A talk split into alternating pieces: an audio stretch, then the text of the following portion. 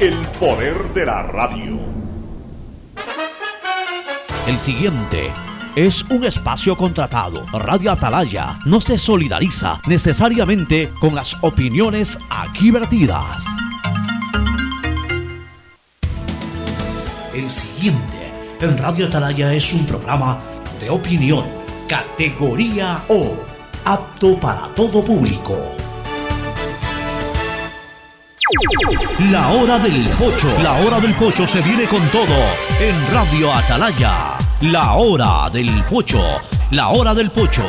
Alfonso el Pocho Car y su equipo traen para ustedes la opinión política, la opinión deportiva, más premios, sorpresas, regalos para sus oyentes. La hora del pocho, aquí en Radio Atalaya, cada día más líderes.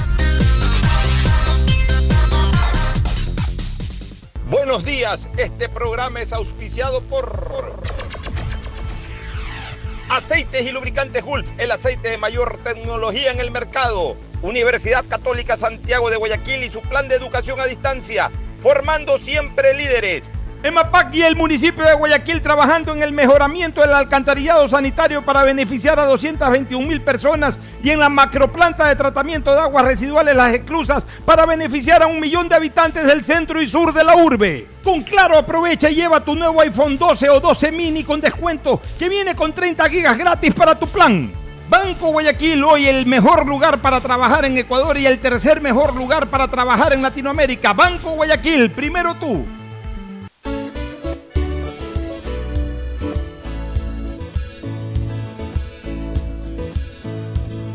Camino sobre tu piel morena y siento tu latido. Y miro todo lo bueno que los dos hemos vivido. Te digo, solo hay razones para estar agradecido. Es lo que somos y lo que siempre hemos sido. Amigos, porque ganamos cuando mucho hemos perdido. Somos lo mismo, porque peleamos contra el mismo enemigo. Yo sigo hasta el final y tú siempre estás conmigo. Hemos caído, pero no nos han 680 Sistema de emisoras Atalaya. En su año 77, Atalaya, Guayaquil y el Ecuador una sola cosa son.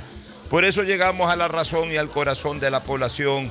Cada día más líderes, una potencia en radio y un nombre que ha hecho historia, pero que todos los días hace presente y proyecta futuro en el Dial de los Ecuatorianos. Este es su programa matinal, La Hora del Pocho, de este día 17 de septiembre. Eh, del año 2021. Aquí estamos con todos ustedes para iniciar eh, una nueva programación con nuestros contertulios. Hoy, hoy es viernes, ¿no? Hoy día no le he pasado el, el link a, a mi buen amigo Gustavo González. Ya le voy a pasar. Sí, sí, sí, sí, ya le voy a pasar el link eh, a Gustavo, pero antes el saludo de eh, Fernando Edmundo Flores Marín Ferfloma y de Cristina Yasmín Harp Andrade. Ya le voy a poner en este momento el link a Gustavo. La verdad que eh, se me fue el tema del día, ¿no? Se me fue el tema del día. No sé por qué pensé que hoy día era jueves. hoy día es viernes 17 de septiembre del año 2021. Ahora sí, el saludo cordial de Fernando Edmundo Flores Marín Ferfloma al país. Fernando, buenos días. Eh, buenos días con todos, buenos días Cristina, un gusto verte. Eh, buenos días Pocho. Y sobre todo, buenos días y un fuerte abrazo a, a nuestro querido amigo Juan Carlos Sánchez, ya lo hice en el paso, pero lo reitero ahora, una felicitación enorme por su, su cumpleaños. Ya sé que hoy día, en la mañana, tuvo a bien comerse una torta entera y aquí veo otra más grande que lo está esperando todavía, así que está de pláceme el marqués. Sí, ya viene en camino, dice, no ha perdido tiempo y, y, y al contrario, apenas recibió las fotos de la torta, Claro, voló. salió volando de una reunión donde estaba, dejó botada a la gente, prendió el carro y se vino a ver su torta acá al sistema emisora Atalaya. Mientras tanto, saludamos desde Carolina del Norte, desde Raleigh, Carolina del Norte, con Cristina Yasmín Harp Andrade. Cristina, buenos días. Muy buenos días a todos los oyentes de Radio Atalaya. Para mí siempre es un honor y un placer poder compartir con todos ustedes. Un fuerte abrazo a usted, Fernando, a ti, Pocho, y por supuesto el cumpleañero, a don Juan Carlos, deseándole lo mejor, de, lo mejor del mundo en este día y en todos los días. Que este, este nuevo año que lo recibe pues sea lleno de amor, de salud y en compañía de sus seres queridos. Quiero también aprovechar para darles una excelente noticia a las personas que son amantes de la naturaleza, como por ejemplo yo, que Colimes nos está dando una gran sorpresa. Los guayacanes que normalmente florecen eh, en los meses de diciembre o enero, están floreciendo en este momento. Así que si quieren ver ese espectáculo de la naturaleza maravilloso, que es cuando el guayacán se pone amarillo, tienen que ir a Colimes. Eh, eh, la fecha es entre el 19, 25 y 26 de septiembre.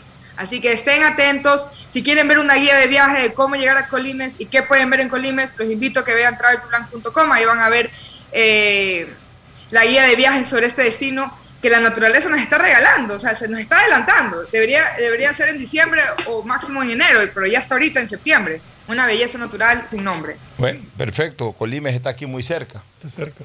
Así que en la ruta, eh, precisamente hacia el empalme, por ahí antes, está pasando Santa Lucía, entre Santa Lucía y Balsar. Por ahí está Colimes, Colimes de Balsar también se llama.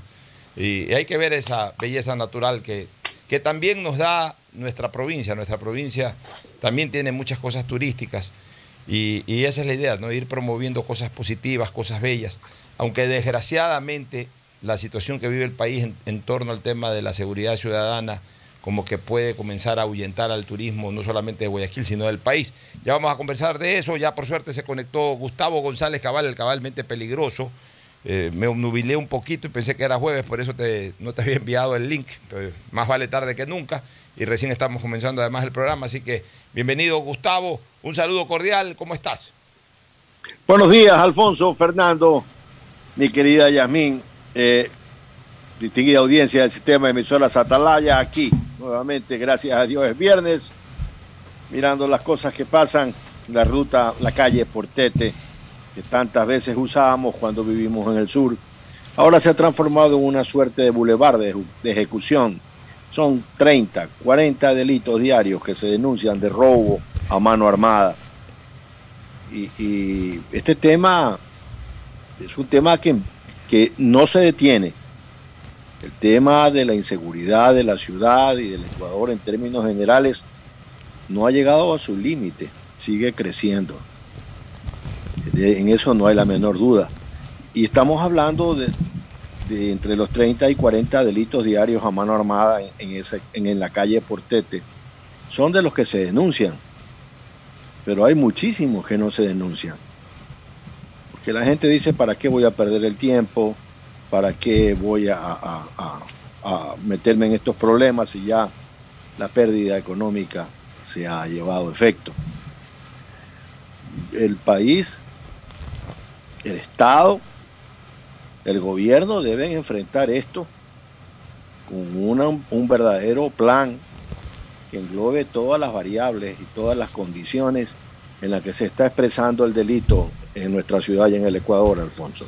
Así es, Gustavo. Ayer puse un tuit de noche, después de leer las noticias y conocer la postura de Canadá y Estados Unidos.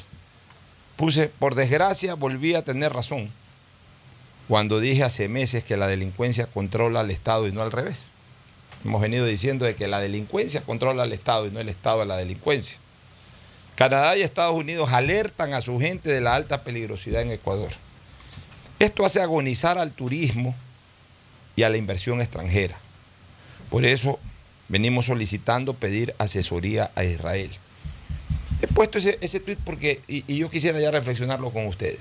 Ahí hay dos, dos eh, puntos muy importantes, más allá del más importante de todos, más allá del más importante de todos, que es el de nuestra seguridad como, como ciudadanos. Tenemos derecho a vivir en nuestra patria, vivir en nuestras ciudades, eh, respirar eh, tranquilidad, paz, el saber que, sí, todo ser humano en cualquier lado del mundo hoy se despierta, hoy sale de su casa y a lo mejor no regresa porque tiene un accidente de tránsito, porque le da un infarto, porque lo atropella un carro, porque por ahí de repente, aisladamente, un tema absolutamente incidental, apareció un loco ahí, como en Estados Unidos, pega un rafagazo y se murieron 10 personas. O sea, sí hay esos riesgos en otros lados.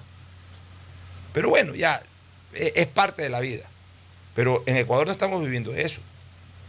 En Ecuador estamos viviendo que hoy salimos de la casa y no tenemos la certeza de regresar porque en cualquier momento nos asaltan. Si es un asalto, entre comillas, entre comillas, quiero enfatizar mucho las palabras entre comillas, benévolo.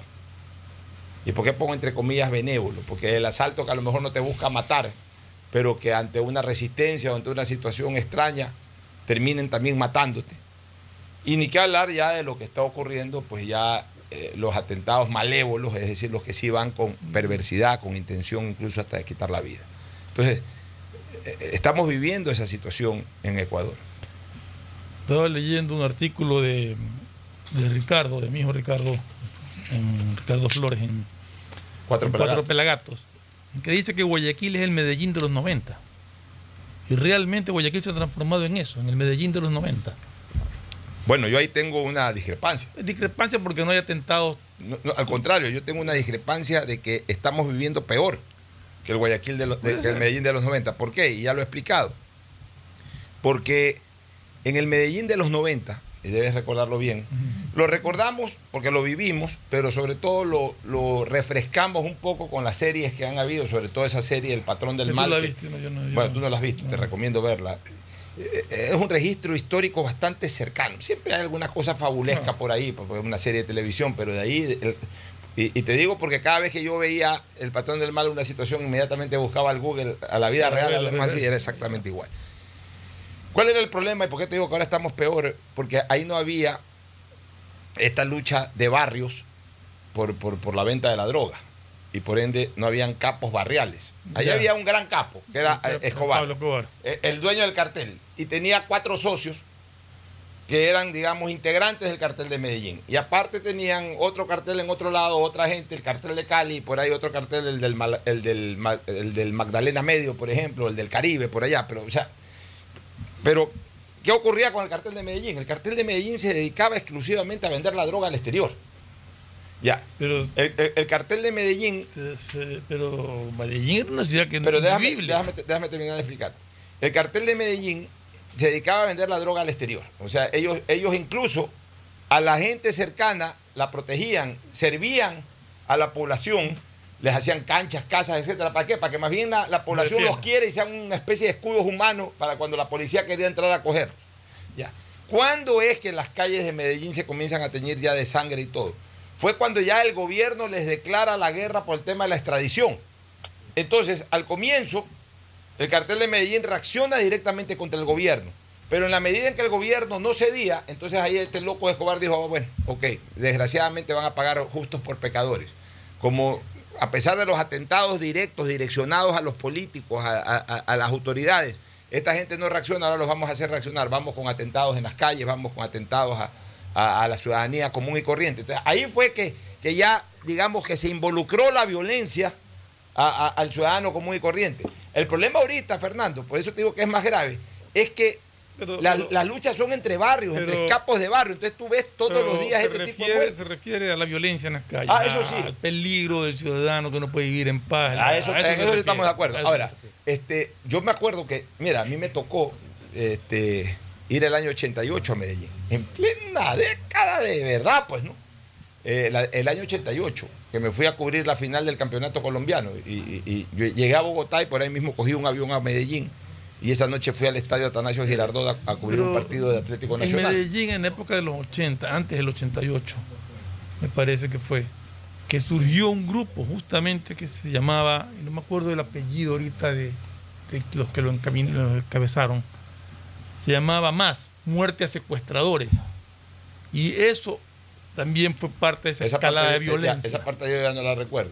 Entonces yo estando en Medellín, una- eh, conversando con la gente, pues, obviamente yo, yo fui Eso, poco- eso, se- perdón, te interrumpo, eso se originó porque a uno de los grandes hacendados, que no me recuerdo el apellido ahorita, secuestraron y mataron a un familiar, a un hijo o algo, y él declaró la guerra a los secuestradores y pe- empezó una masacre también. el inicio de los, de los paramilitares y de todo esto. ¿no? Bueno, te decía que yo el 88 fui a Medellín con todos los cuidados del caso. Y conversando con la gente en Medellín me decía, oye, esto está terrible. Aquí, de repente, hasta por problemas, la gente estaba tan eh, iracunda, eh, tan eh, traumada y de alguna u otra manera tan propensa a la violencia y además a autoprotegerse, todo el mundo andaba armado, que me decían ahí, aquí no es de extrañarse que por un problema de tránsito en la esquina se baje alguien y le pegue un tiro a otro. Entonces yo me quedé, y cuando yo escuché eso, me hice para atrás. Me quedé alarmado. Dije, ¿dónde diablos me he venido a meter? Y andaba con temor. Y, o sea, los mismos temores que 40 30 años después, o más de 30 años, 33 años después, siento ahora en mi país. Yo lo sentí hace 33 años en Medellín. Yo iba caminando con Jorge Layanda, que era mi camarógrafo. Íbamos viendo para atrás, cogíamos un carro, íbamos viendo para atrás, para adelante. Y yo veía que el taxista también iba tenso. O sea, todo el mundo vivía en un estado de tensión terrible. No pensé vivirlo jamás en mi país. Lo estamos viviendo. Pero, pero eso es en cuanto al tema de seguridad, Gustavo, Fernando y Cristina. Vamos al otro tema, ya a lo que tiene que ver con la apertura de Ecuador al mundo. Es una señal gravísima y terrible lo que Canadá y Estados Unidos acaban de hacer, con justa razón ellos. Ellos tienen que proteger a sus ciudadanos. La situación en el Ecuador está tan terrible que, como gobierno yo los entiendo, tienen, todo el derecho a decir, señores, no es, no es que están diciendo no vayan a Ecuador, pero Ecuador en este momento es un punto o un lugar eh, muy peligroso. El momento que dicen eso, tácitamente están señalando no vayan a Ecuador. Ah, si no me equivoco, Canadá dijo, va, si van, van bajo su propio riesgo. O sea, exactamente. Eh, es- Eso de ahí ahuyenta el turismo. O sea, Cristina, tú que estás en turismo y que vives en Estados Unidos, tú vienes porque tú amas al Ecuador y quieres venir acá y Sí, todo. es ya. acá, ecuatoriano. Pero ponte, ponte en el lugar tú de una norteamericana común y corriente. Te dice eso tu gobierno. Tienes 160, 170 países para ir a visitar, pues no vas a venir a, meterte en el lugar donde tu gobierno te está diciendo que, que la cosa está terrible, que la cosa está peligrosa. Igual los canadienses. Y eso en cuanto a turismo, que es una industria que quisiéramos desarrollar. Vamos a la otra, la industria o a la otra línea de, de- de- de- negocio, de economía que queremos también impulsar, que es el de la inversión extranjera. Los propios inversionistas extranjeros, americanos, canadienses, que son fuentes de negocio importantes, de, apertura de empresas, etcétera, con las recomendaciones que están dando esos gobiernos, piensan dos veces en venirse al Ecuador. ¿Por qué van a venir a hacer al Ecuador? Si ahora a, la ya eh, eh, cacareada inseguridad jurídica les están diciendo que además hay una terrible inseguridad ciudadana. ¿Para qué van a venir al Ecuador? Entonces, esto es terrible. Por eso yo vengo sosteniendo, por favor, demos un golpe, hasta un golpe de imagen, asesoría de los israelitas, hasta para que el mundo se dé cuenta de que caramba, Ecuador está con todo y que Ecuador va, eh, eh, va a luchar por, por protegerse. A lo mejor ahuyentamos tres, cuatro meses al turismo y a la inversión extranjera, porque obviamente, puchica, se ha llegado a ese extremo Ecuador, pero después solito van a decir, ¿sabes qué? Ecuador solucionó su problema. Vamos a dar una percepción de mayor seguridad.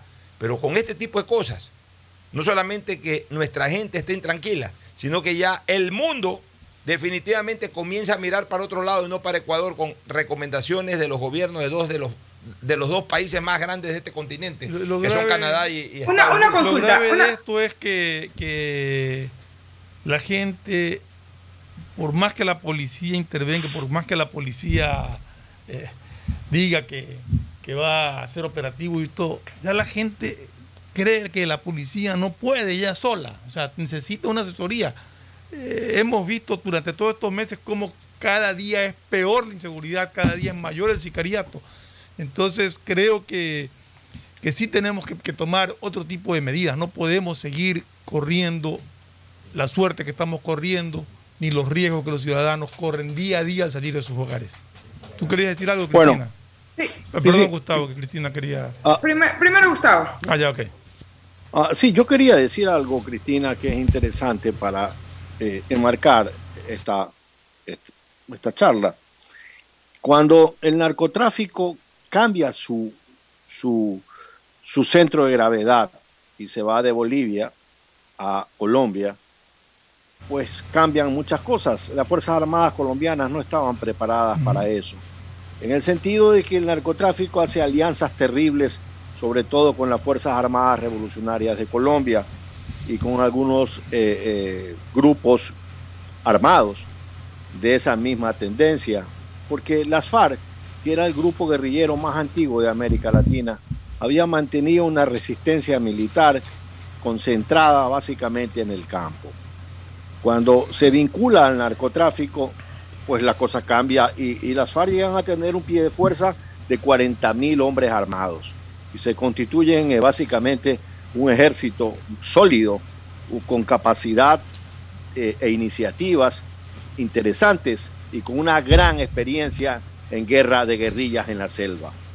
Y esta, este Estado fallido, este Estado que no puede controlar de, de alguna manera lo que estaba sucediendo, le, le surge la parte contraria, porque la gente tampoco es que se deja matar, crea el más, como dice Fernando Flores Marín, el muerte a secuestradores, crean los Pepes, que era un grupo perseguido por Pablo Escobar, y finalmente eh, componen un grupo guerrillero fuerte que, que le hace cara a la guerrilla y que también termina vinculándose con el narcotráfico para poderse financiar. Me refiero a los paramilitares. Eso sucedió porque Colombia era un estado fallido, que no podía controlar qué pasaba en su país. Y entonces Colombia tuvo que recurrir a un presidente como Álvaro Uribe Vélez, que reconociendo lo que estaba sucediendo, ¿no?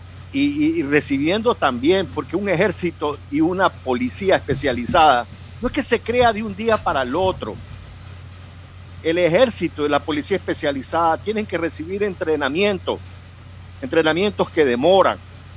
Y Colombia, cuando ya Uribe toma el poder, ya tenía un, cierta importancia, sobre todo eh, en fuerzas policiales y militares aerotransportadas. Y ya en entonces Colombia le hace un giro importante a la inseguridad y toma las riendas de su país. Hay que ser justo en el análisis. Lo que estamos viviendo, no podemos solamente decir esta es la realidad del Ecuador sin mirar hacia atrás. ¿Por qué llegamos a esto? Porque hubo un gobierno que empleó el concepto de la ciudadanía universal. Es decir, en este país nadie necesitaba visa ni ningún documento para llegar. Aquí venían ciudadanos de cualquier parte del mundo y entraban como Pedro por su casa. Y eso nos parecía bien. Muy pocas personas en aquel entonces tuvieron la, fortaleza de decir, oiga, esto no está bien porque a nosotros nos piden visas. Hay que hacer, tener la reciprocidad con los países. Eso es lo inteligente. Luego vino la salida de la FOL de Manta. El gobierno de Correa sacó a la FOL de Manta alegando soberanía y todo esto. Esto generó un aplauso sonado eh, en las zonas eh, que tenía control el socialismo del siglo XXI, Venezuela, Argentina, eh, Bolivia. Y claro, y también en el narconegocio, porque sabían que la FOL de Manta era un problema tremendo que no podían superar. Y se fue la FOL de Manta. Y eso a alguna gente no le inmutó. No le inmutó porque no salieron a decir las cosas por su nombre. Y en aquellos entonces ya, eh, eh, eh, antes que se vaya la FOL de Manta, se abatió por parte del gobierno colombiano a alias Raúl Reyes en el campamento de Angostura que estaba viviendo. Campamento de Angostura, en esa misma zona, en el año de 1994, las FARC nos mató una serie de policías y de soldados que estaban haciendo en Peña Colorada un ejercicio de soberanía. Nos mataron desde las dos orillas, es decir, que abrieron fuego sobre del lado colombiano y del lado ecuatoriano. Y si no hubiera sido por un helicóptero que estaba en el Carmen del Putumayo, un helicóptero artillado, la masacre hubiera sido general. Y en ese entonces, como la canción de Pedro Navaja, no hubo preguntas, nadie lloró de parte de, de los famosos defensores de los derechos humanos. Luego, el socialismo del siglo XXI lanzó la prohibición de portación de armas. Portación de armas que teníamos los ciudadanos desde el gobierno de Jaime Roldós Aguilera hasta el gobierno de Alfredo Palacio, hasta que llegaron estos ganapanes del socialismo del siglo XXI y dijeron, no, no, no, no, no es civilizado que la gente ande armada. Lo civilizado es, como dijo Rafael Correa Delgado, que se dejen robar, porque eso lo dijo él. Y luego también por allí alguien inteligente se le ocurrió hablar de los umbrales del consumo de la droga. Y dijeron, ¿sabes qué? Permitamos que la gente venga y consume drogas en estas cantidades y en estas proporciones en el Ecuador. Yo no soy un técnico en la materia, por eso no opino a fondo sobre esa situación de los umbrales de la droga. Pero lo real y cierto es que eso fue el germen fundamental para el microtráfico. Y ese es el país que avanzó así durante 12 años, porque los dos últimos años del gobierno de Lenín Moreno, hay que ser justos, el señor ministro de Defensa Jarrín, Osvaldo Jarrín, hizo lo posible por hacer contactos adecuados con los gobiernos como el de Estados Unidos para resolver este problema de la seguridad hemisférica en tratándose del narconegocio. Pero fueron 12 años de gabela, 12 años de ventaja. Y lamentablemente ahora la situación está como está. La, la parte de la formalidad legal, que es otro tema que tiene que ser revisado en todo sentido, no solamente para las fuerzas de orden del Ecuador, sino para los ciudadanos. Tenemos una legislación que es pro-delincuencial. El indubio prorreo que nosotros hemos estudiado en las universidades se transformó en todo lo contrario. No es que en caso de duda todo le, le, beneficia al reo, todo lo contrario. Lo hicieron de tal manera que es bien complicado. Por ejemplo, para un ciudadano defender su castillo, su casa, por más grande o pequeña que sea.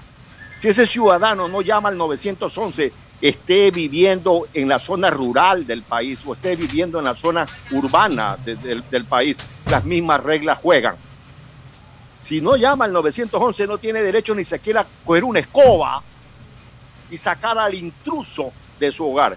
Peor, pues si le pega un tiro, si usted llama al 911, le van a pedir una serie de cosas. Usted dígale al 911, le acabo de meter un tiro a una persona que entró, a un intruso en mi casa. Yo le aseguro, estimado Radio Escucha, que no demora 15 minutos que está sobrevolando un helicóptero de la policía y tiene cuatro patrulleros y tres fiscales para meterlo preso por portación de armas. Eso es lo que está sucediendo. Ese es el sentimiento de los ganaderos, de los hacendados, señores. Es que hay una cosa, Gustavo, hay una cosa que es terrible y que desgraciadamente pasó en el Ecuador eh, legislativamente hablando. Se perdió el concepto del derecho a la defensa. Se perdió el concepto del estado de necesidad. Yo recuerdo hace unos 12 años, sí, 12 años aproximadamente, 10 años, no sé, un, incidente que hubo en los Ceibos. Salía un señor de la avenida principal de Los Ceibos, con su hijita y con su, y con su mujer. Digamos, él estaba sacando el carro del, del garaje y la hijita y la mujer estaban esperando eh, eh, en la acera, seguramente esperando que ya se cierre la puerta y él se parquee bien para, para embarcarse con, con, en este caso, con el señor. Y cuando este señor estaba saliendo de su casa y da retro, se da cuenta que en ese momento un delincuente armado se le abalanza a su esposa y a su hijita. ¿Y qué hace este señor? Este señor coge su carro y se lo tira encima pues, al delincuente y lo mata. El señor tuvo que ir a investigaciones y tuvo que afrontar un proceso. Un proceso judicial por defender a su mujer y a su hija de un delincuente que estaba armado.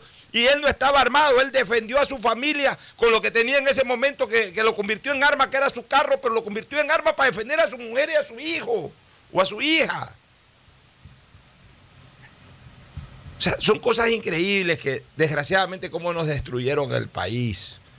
Ahí estamos pagando las consecuencias. Y ese es el temor también de muchos policías. El policía que usa su arma inmediatamente es detenido y pasa investigaciones y todo. O sea, lo lógico es abrir un proceso para ver el uso del arma, pero no, no meterlo preso, ni mucho menos. Ahora, o sea, mira, mira tú cómo son estos socialistas del siglo XXI, ¿no? Y todos estos adeptos que tienen. Yo soy una persona que escribo mucho, tuiteo mucho, por eso me, me identifica mucho la gente con, con la seguridad. Y obviamente cuando yo hago reclamos de, de, la situación del país, enseguida estos socialistas del siglo XXI que me contestan, hay mucha gente, que, la mayoría de gente me contesta positivamente para, para hacer fuerza común de, de- de- de luchar por la seguridad. Pues no faltan estos oportunistas del socialismo del siglo XXI que seguida quieren endilgar la situación de inseguridad ciudadana al gobierno de Lazo, que tiene cuatro meses. Cuando todos sabemos que aquí los grandes culpables son los que gobernaron 14 años este país y le regalaron este, no, perdón, le vendieron este país a la delincuencia. Porque nada fue gratis, y lo dije hace algunos años atrás y lo reitero, nada aquí fue gratis. Ahora, si esperamos de Lazo, eso sí, esperamos, ya que establezca una política de Estado lo suficientemente sólida para afrontar este problema. Él no es culpable de lo que está ocurriendo, pero él tiene la obligación de es solucionar eso. responsable de solucionarlo. Exactamente, porque él es el presidente de la República. Así es. O sea, eh, a veces uno no es responsable de lo, que de, de lo que de lo que adopta, asume o recibe, pero sí pasa a ser responsable de darle la solución a eso. Entonces, sí de- vamos a estar siempre con- y constantemente pidiéndole al gobierno del presidente Lazo que adopte una política de Estado más allá de los simples controles de seguridad ciudadana, que cada vez que se alarma la situación mandan policías, a veces militares, pero necesitamos una verdadera política de Estado. Pero que quede claro que aquí la responsabilidad de todo esto la tienen quienes gobernaron 14 años este país y en sus orígenes le vendieron a la delincuencia el escenario que estamos viviendo. ¿Querías decir algo, Cristina? Sí, tengo dos, bueno, un comentario y una pregunta. Primero con el comentario. Y sabes lo más irónico de la situación, que dejaron un país, como tú dices, vendido más allá de la delincuencia, el narcotráfico, pero sus familias no viven aquí y ellos tampoco. Nos han dejado con el problema y ellos viven de lo más tranquilo en países europeos o en países, en otros países uno de ellos México, que sí, que es verdad que también hay delincuencia, pero yo he estado en la Ciudad de México varias veces, eh, tengo muchos amigos que viven en México y en México no se siente la delincuencia tan terrible, como, o sea, en México, la Ciudad de México por lo menos, como se la siente eh, en Guayaquil. Guayaquil ha quedado, parece una película de terror, parece que Netflix ha puesto el set ahí para grabar la próxima serie, porque es algo fuera de, fuera de lo que uno se puede imaginar como normal. Y segundo, mi pregunta era, eh, tu sugerencia sobre traer a, a los israelitas, eh, perdón, a los israelíes, a, que de una forma u otra den asesoría, ¿lo puede hacer solamente el presidente o también se lo pueden hacer los gobiernos locales? Por ejemplo, el municipio, la gobernación, la prefectura, eh, ellos también pudieran tener acceso eh, a, a poder entrenar a policías, ya sea de cualquiera de estos No. gobiernos. Originalmente la competencia es del Estado. La competencia es del Estado. El Estado es el que tiene que resolver el problema. El Estado tiene la competencia de la seguridad ciudadana y el Estado es el que tiene que establecer una política de Estado. Y si el Estado, y si el Estado, por ejemplo, no lo hace. Ya, Yo eh. sé, por ejemplo, que ahorita, eh, por lo menos en Guayaquil, tienen a los policías turísticos que lo llaman. Metropolitanos.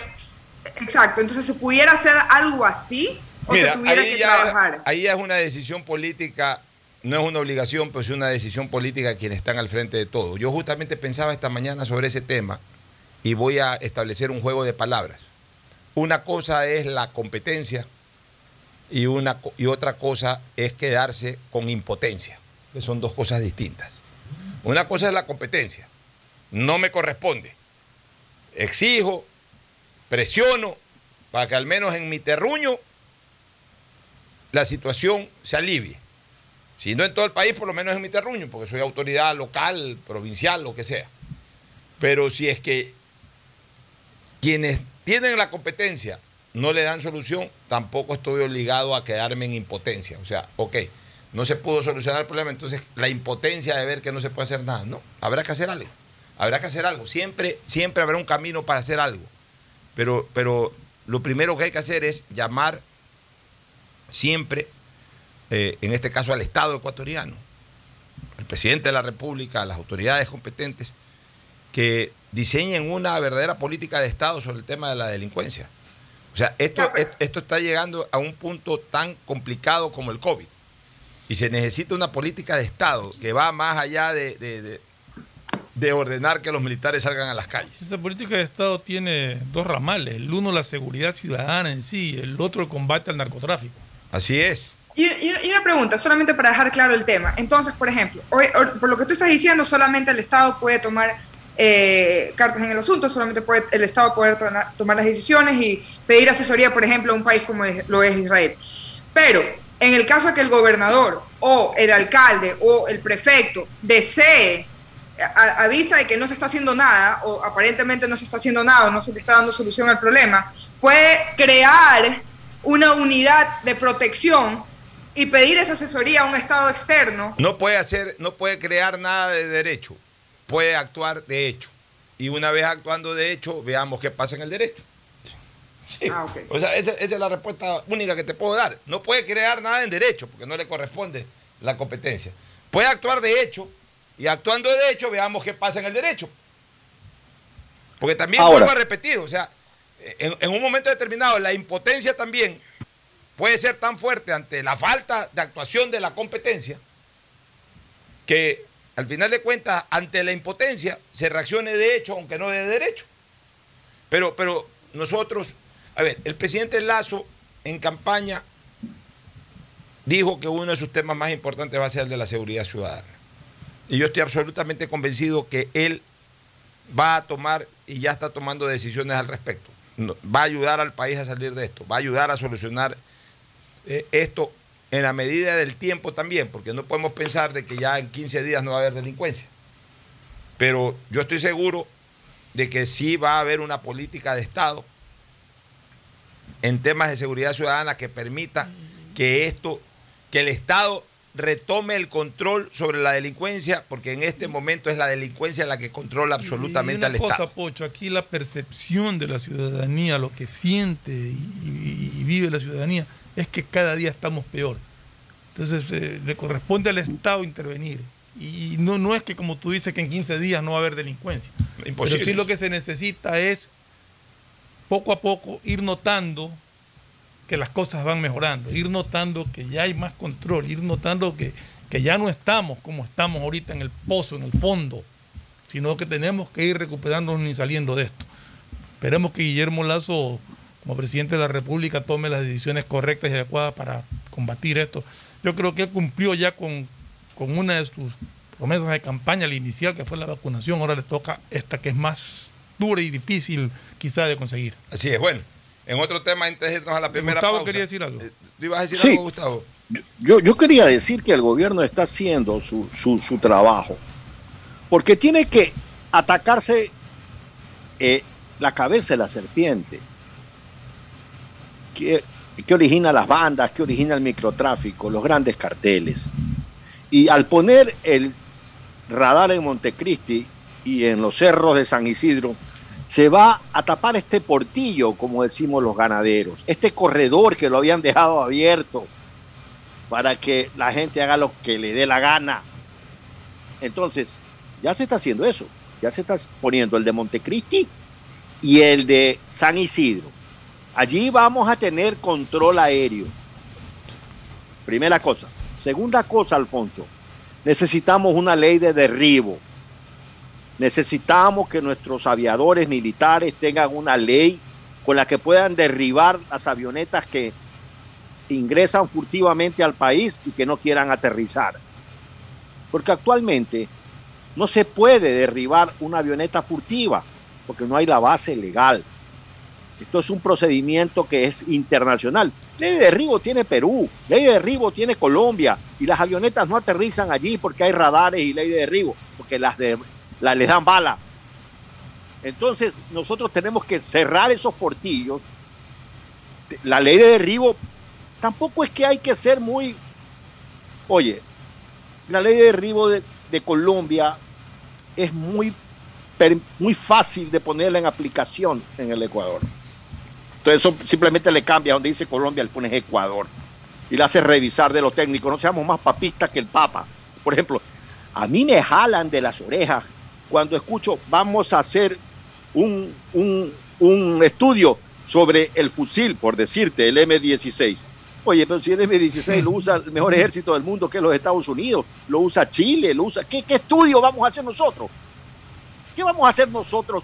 ¿Qué vamos a saber nosotros más Como de decir- esa gente que, Como que decir, usa tarde, mañana y noche? como decir que Eh, hubiésemos eh, hecho un estudio para la Pfizer. sí, pues, para la Sí. vacuna Pfizer o para la vacuna AstraZeneca. Pues ya, ya vienen ya vienen preparadas por los mejores laboratorios del mundo. ¿Qué vamos a estudiar nosotros aquí? Sí. Efectivamente, y, y en esa línea el gobierno está cometiendo eso. Lo que pasa es que mientras es como cuando uno está enfermo y te aplican los antibióticos, no es que te mejoras inmediatamente, todavía hay, hay unos, hay unos días en el cuerpo social que la cosa va a empeorar, que la cosa va a empeorar. Pero el rato que tengamos cerrados estos corredores, estos portillos, como decimos los ganaderos, ¿no? Eh, eh, el Ecuador se va a volver más seguro de a poco. No, es, no se puede, no es Mandrake el mago, el presidente, para decir esos 12, 14 años ya no existen y regresamos hace 14 años atrás en automático. Eso no podemos pedir, pues. Eso es difícil, Gustavo. Bueno, para irnos a la primera pausa, para que ustedes este, se indignen, Gustavo y Cristina, miren esta foto que hoy publica Diario El Universo. De las aletas de tiburón. Sí. Millares de aletas de tiburón, faenados los pobres tiburones. Oye, Millares de aletas de tiburón. Y el titular dice, el negocio de las aletas de tiburón. Esta especie marina continúa siendo amenazada en el mundo. Solo en el Ecuador, tres empresas acumularon el 69% de los 21.1 millones exportados en el periodo 2013-2021. Imagínate, 21 puntos millones de dólares exportados en aproximadamente 7 años solamente en aletas de tiburón. increíble. Y siguen trabajando, creo, ¿no? Una vergüenza. Oye, y a propósito, también estaba leyendo ayer, creo que fue que vi la noticia, de que en una isla, que no quiero recordar el nombre, han tenido la costumbre de cazar delfines en una temporada del año. Y habían visto una manada supuestamente de unos dos, que estimaron ellos que eran unos 200 delfines. Aquí en Ecuador. No, no, no, una isla que no recuerdo el nombre allá por, por los mares del norte. Terminaron masacrando 1.400 delfines.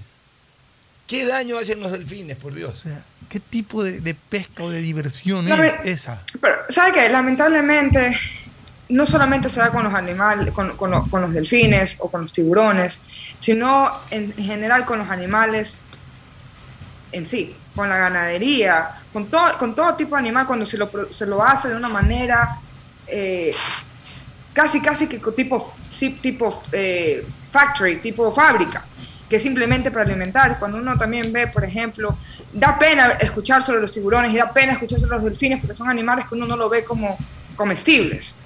Pero también a mí me pasa que cuando yo paso por los Estados Unidos en la- en en- y uno pasa a estados que solamente son haciendas, haciendas, haciendas, y, y se, y se ponen a ver cómo tienen a, los, a las gallinas, cómo tienen a, lo- a las vacas, eh, a- la cacería en general, en algunos estados es legal simplemente cazar por cazar. Lamentablemente el ser humano se siente que tenemos el derecho de destruir y de hacer con la vida animal lo que se nos venga en gana, al igual que con la vida vegetal. Y lamentablemente, si no cambiamos nuestras formas de, relacionarnos con la madre naturaleza, vamos a terminar muy mal. Y un hecho de eso es, por ejemplo, lo que celebré esta mañana, que eh, eh, eh, lo bonito de Colimes que nos está regalando, pero también eso nos, nos hace ver mucho el cambio climático, de Uy. cómo se puede adelantar una, una estación que normalmente se da en diciembre y ahorita se la puede ver en septiembre. Gustavo, Y si no cambiamos eh, nuestras formas de ser, nuestras formas de actuar y nuestra forma de consumir de manera sustentable nuestros alimentos, vamos a terminar muy mal. Gustavo, ¿algún comentario sobre todas las aletas de tiburón? Ah, bueno, sí. eh, un poco sobre, para ir sobre los delfines, que fue una masacre horrible que señala muy bien Ferfloma. Eh, en el Ecuador no existe la costumbre de comer delfines. En Perú sí, por ejemplo. Perú usa el, el de- el delfín como parte de su comida normal. Nosotros no. Y en el caso de las aletas de tiburón, Alfonso, es sorprendente la cantidad de, de- de kilos de aleta que están señalando el diario. Siempre se ha dicho que cuando uno captura a, con palangre, palangre es una línea que tiene muchos anzuelos, palangres artesanales, palangres industriales, son una línea más grande que tiene más anzuelos. Siempre se ha dicho que el palangre es un arte de pesca selectivo, porque el palangre captura los animales que ya se han reproducido sexualmente. Es decir, el, el- el dorado que va a morder el, el, el, el- el- el- ¿cómo se llama? El palangre donde va la carnada, El anzuelo. El anzuelo. el anzuelo, eh, si, si un pescado pequeño no puede. Entonces siempre se capturan animales sexualmente maduros, ya sea atún, eh, eh, ya sea eh, eh, mayi-mayi. Y siempre se ha hablado que hay, hay una parte muy pequeña de pesca no objetivo, de fauna acompañante. Y en ese caso era, eh, eh, era tiburón. Pero las cifras que estamos observando hacen sospechar algo que el Ecuador siempre ha negado, que aquí puede existir una flota tiburonera. ¿Qué significa una flota tiburonera? Que buscan el tiburón. Claro, pero para, para buscar el tiburón, lo que hacen es lanzar una línea de pesca y toda esa línea de pesca eh, rociarla con, con sangre, con, con desechos de animales eh, eh, que, tengan, que tengan sangre para producir en el tiburón este frenesí de, de, de, de, oler sangre y como el tiburón es una máquina de comida, va inmediatamente. Oye, una pregunta, ¿el tiburón es carroñero acuático No, o, o no, no, no, no, no, no. El tiburón generalmente Va, va sobre algo Eh, vivo. va sobre algo vivo, aunque en ocasiones he encontrado tiburones que han mordido un galón flotando en el mar, eh, cosas así. Más claro va sobre lo que eh, en ese momento. Porque dicen que incluso la visión del tiburón no es, no es, no es aguda. El tiburón es No, pues, el tiburón tiene en su nariz todo un centro neurálgico sumamente importante. Aquí Ves tiene- movimiento y ataca. Cuando tiene hambre, ataca lo que se mueve. Eso es lo que he Exacto. Ataca lo, lo que se mueve y las descargas que el, se- que el- que el animal o el ser humano hacen. Por ejemplo, yo soy un nadador en- en el mar. Ya no puedo nadar, ya lo voy a solucionar, pero hace apenas un año y medio cuando nadaba en el mar y nadaba una hora en mar abierto, siempre me preocupaba porque el, el- el nadar, ¿no? El- tus pies golpeando producen una descarga muy especial que atrae a los tiburones que atrae a los tiburones porque siente como que hubiera un pescado chapoteando en, la superficie. Si tú estás abajo del agua, es mucho menos posible que te ataque un tiburón. Los ataques siempre son cuando tú estás en, la superficie. Eh, y, el, tiburón es un pez fantástico.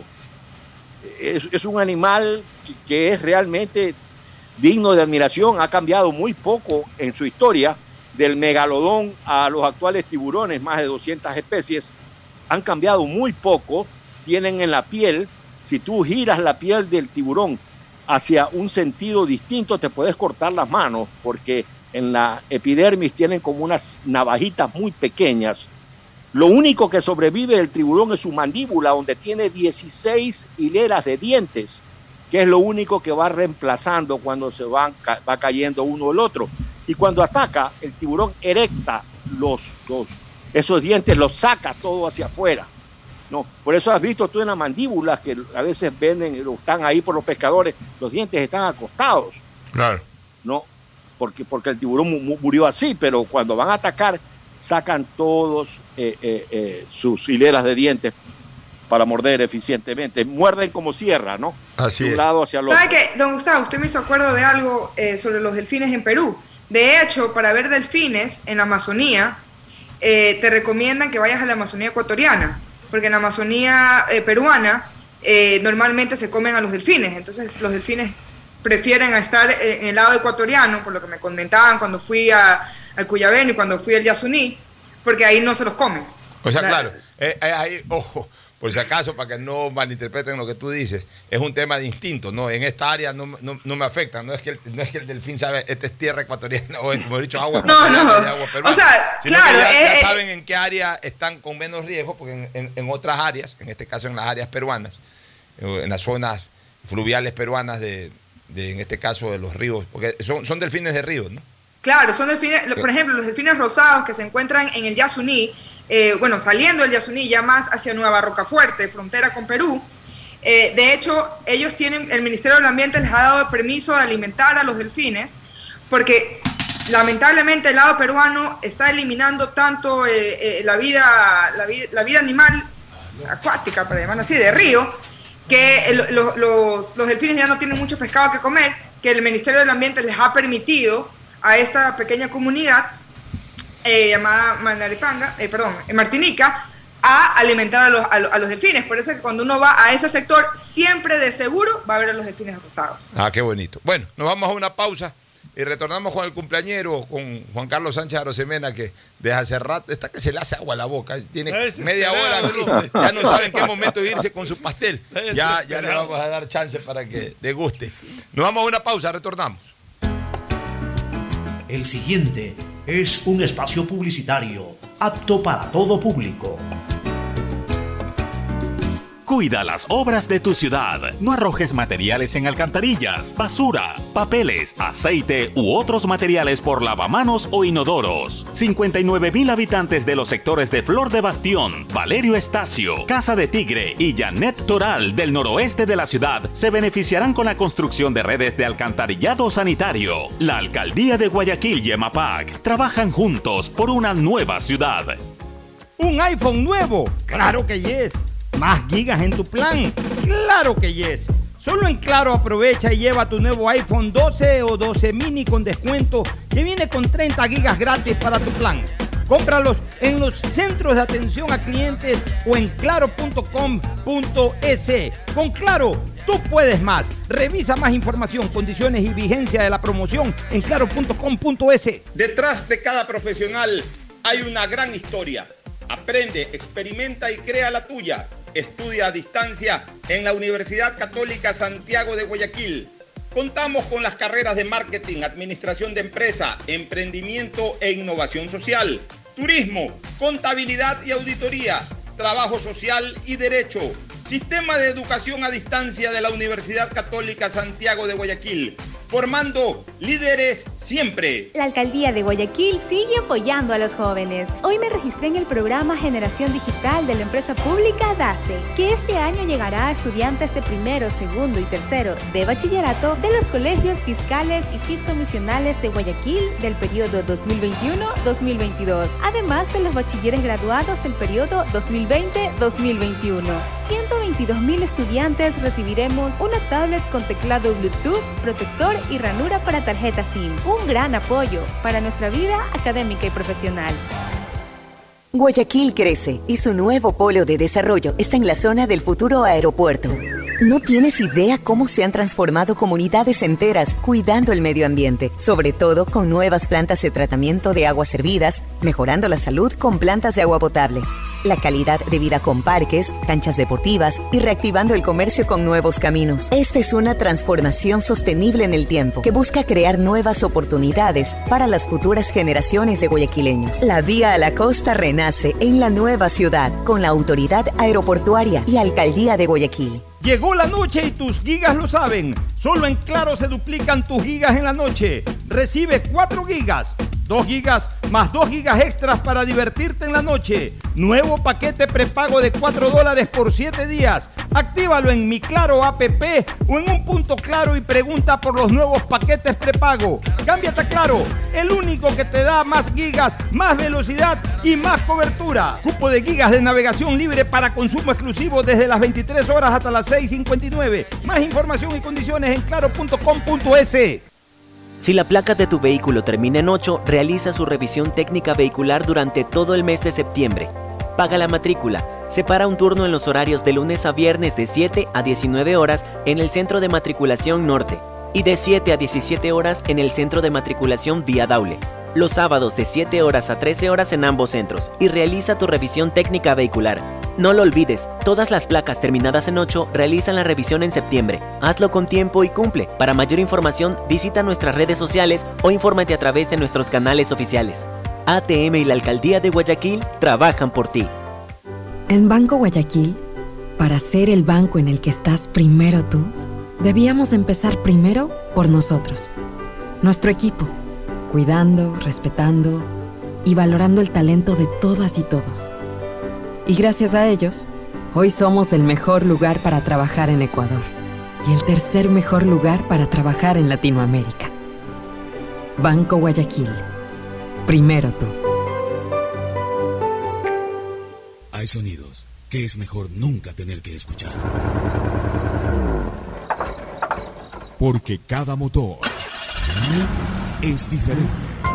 Desde hace 104 años, Lubricantes Gulf mantiene la más alta tecnología y calidad en línea de aceites para motores a diésel y gasolina. Está hecho con una fórmula especial para dar excelente protección a todo tipo de motores, evitando el desgaste prematuro de pistones, anillos y árbol de levas, ayudando a mantener limpio el motor y libre de depósitos que se forman por las altas o bajas temperaturas. Dele a su motor lo que se merece. Lubricantes Gulf, la más alta tecnología en lubricación. 104 años preservando la vida de su motor. Lubricantes Gulf. Gulf es más lubricante.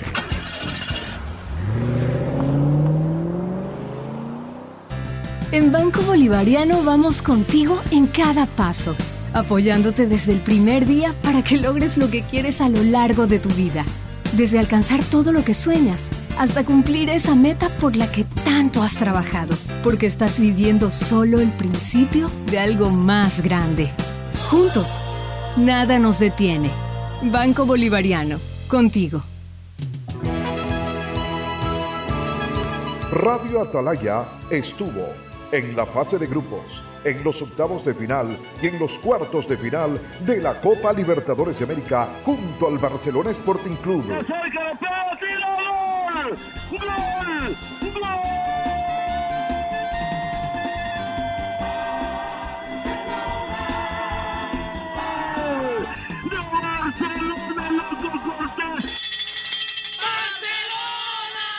Ahora vamos a cubrir las semifinales y seguir haciendo historia frente al poderoso Flamengo de Brasil. Vez Flamengo, Flamengo. Flamengo. Todo por los 680 kHz de Atalaya, camino a sus 77 años. Atalaya, la radio más copera del Ecuador.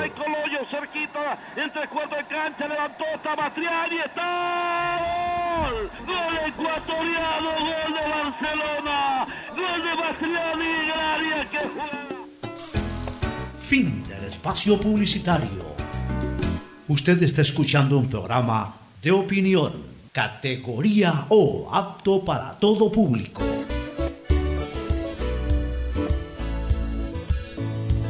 Retornamos, retornamos y aquí tenemos como invitado especial hoy al santo, al cumpleañero, como debe de decirse, santo es otra cosa, sino Claro, cumpleañero, santo no. a Juan Carlos Sánchez. Arosemena, el famoso marqués de la P Brava.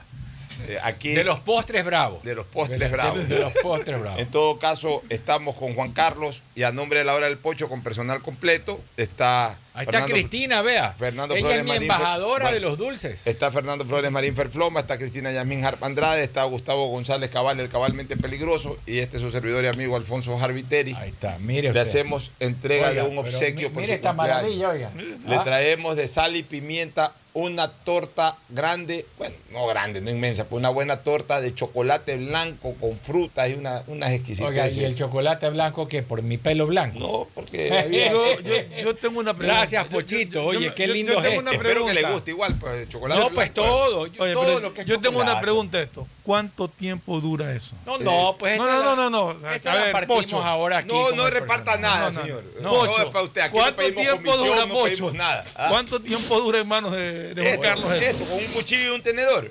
Esto aquí dura 10 minutos. Déjeme, déjeme revisarla. Vamos ahora a ver. ahora vamos atrás a ver. también tiene ahí un tape. Oiga, pero Ahora mírenle la cara a. Cristina. Mírenle la cara. Está feliz. Es como que ella más o menos la estuviera recibiendo. Bueno, es que ella es parte de Cristina está- Mírenla, mírenla. Cristina Ah, está preocupada porque ella siempre ha viajado con poco equipaje Con poco y ahora va a tener que pagar sobrepe- sobrepeso. Claro, no, lo que pasa es que Cristina ahora, ella ya se- la he nombrado yo oficialmente mi embajadora del dulce. Por eso ahora va a, tener que pagar, va a tener que pagar sobrepeso cada Entonces vez que ahora, venga. Mire Gracias, esta Maja. delicia, vea esto. ¿Qué le parece? Oiga, no, no hay cómo mostrarla pues a la cámara, pero Bueno, está no importa, bellísima pero esta. Contarle que usted la disfrute. No, pero ya le vamos a tomar una foto para, para, para poderla compartir. Ah. Oiga, Pochito, mil Solamente gracias. por foto la comparte. Déjeme, déjeme, por favor, tomarle también a usted una foto. Ya, Eh, ok. No, pero, pero con, con el cake, pues. no con el cake. la A ver, espérese. Vamos, a inclinarla un poco ya. Enviársela al Duque. Al Duque. A ver, ahí está. Ahí se Vea, puede. Ahí está. Vea eso. Qué envidia sana, quisiera estar ahí Vea, deseándole feliz cumpleaños y llevándole un galletón. Para meterle tenedor y, cu- y, y- y- y partirla con cuchillo, pues será. Bueno, esta foto Gracias, hoy Pochito. va a redes sociales. Ahí está. Gracias, y seguramente habrá respuesta de los Gustavo Jukokovic y de una serie de amigos suyos que lo andan pero- persiguiendo Oiga. cada vez que usted eh, va a la ingesta de los dulces. Oiga, pero si ya. A mí me dijeron una vez, para cualquier cargo ejecutivo eh, eh, está capacitado Juan Carlos Sánchez Arosemena, menos para manejar ingenio.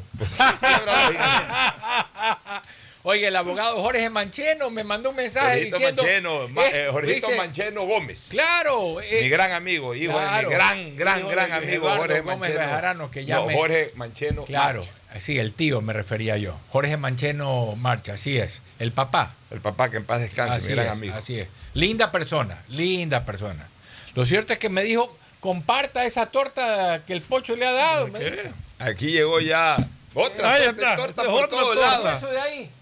Festival de tortas. Vea, aquí esa en es el tu cumpleaños torta. de Auditorio Ah, es la de Mendoza. la mañana. Esa, es la, que, de la esa mañana. es la que Andrés me trajo en la mañana. Bueno, entonces coma, coma la de la mañana y esta llévesela a, a la clínica, a la clínica, eh, La clínica La Sayén. La Sayén. Vamos a tomarle una foto a esta torta porque la verdad que está buenísima, Pocho. Oye, mil gracias, No, Pocho. de Lindo nada, gesto por de favor, ustedes. eh, por favor, tú eres un Gracias. amigo muy querido de la hora del pocho y en lo personal. Claro. Gustavo González, ¿algún saludo para Juan Carlos? A ver, Audio, el micrófono. espera, el audio, El eh, micrófono Gustavo. lo tiene mute. A ver, No. No, no hay audio. No, Bueno, se ha algún complicado problema el con audio. el audio. Bueno, hasta mientras apro- aprovecho yo para decirle, A desearle escucha, un pero a- excelente. Pero a, Ah, ahí está. No, no se te oye, Gustavo, no se escucha. No, no se escucha No con se escucha, Gustavo. Gustavo. Cristina, termina de dar tus parabienes, por Bueno, favor. Desearle un excelente cumpleaños, que Dios me lo bendiga, lo llene de muchísimos años más junto a nosotros y junto a sus seres queridos. Para mí es un honor conocerlo eh, y bueno, espero verlo en persona muy pronto y ya, eh, yo creo y espero que Alfonso, el Pocho, me tenga una bienvenida cuando ya regrese al Ecuador eh, en octubre con muchos galletones, con muchos chocolates y que usted esté ahí presente también. gracias, Cristina, gracias. Bueno, Gracias, Cristina. Muchísimas ahora sí, no sé gracias. si ya Gustavo No, parece retomó. que se congeló la imagen Está de congelado. Gustavo. Está congelado. sí, algo pasó. El- el- el Ahora sí, de- ahora sí te oye. Ahora se te Ahora escucha, sí. pero... Algo pasó, algo pasó ver, con, bueno. mi, con mi transmisión. Por lo menos te escuchamos. Ya no te vemos moverte, está congelada tu imagen, pero por lo menos te escuchamos. Bueno, entonces Juan Carlos, un abrazo muy grande, feliz cumpleaños, te deseo lo mejor de lo mejor, tú eres un tipo de primera, te mereces eso y muchísimo más. Un abrazo grande. Gracias, Gustavo. Gracias igualmente. Abrazo recíproco con enorme cariño. Muy bien, nos vamos ahora sí a una recomendación comercial para retornar con el deporte. Con el deporte junto a Fernando Flores Marín Ferfloma. No sé si alcanza a llegar Agustín Filomentor Guevara Morillo. Y una vez más, feliz cumpleaños. Gracias, Pochito. Saludos gracias. a la doctora. Disfrute Gracias, Pochito. Eh, ve- vea, yo sé que a la doctora no le va a corresponder la mitad, eso es imposible. No, con que, con que aunque sea un pedacito le, le alcanza a dar. pedacito pequeñito le da. Que sea ya. Pequeñito. Dale aunque sea, ¿sabes qué? La laminita esa. Un abrazo, feliz cumpleaños y nos vamos a una recomendación para retornar con el segmento deportivo. Auspician este programa.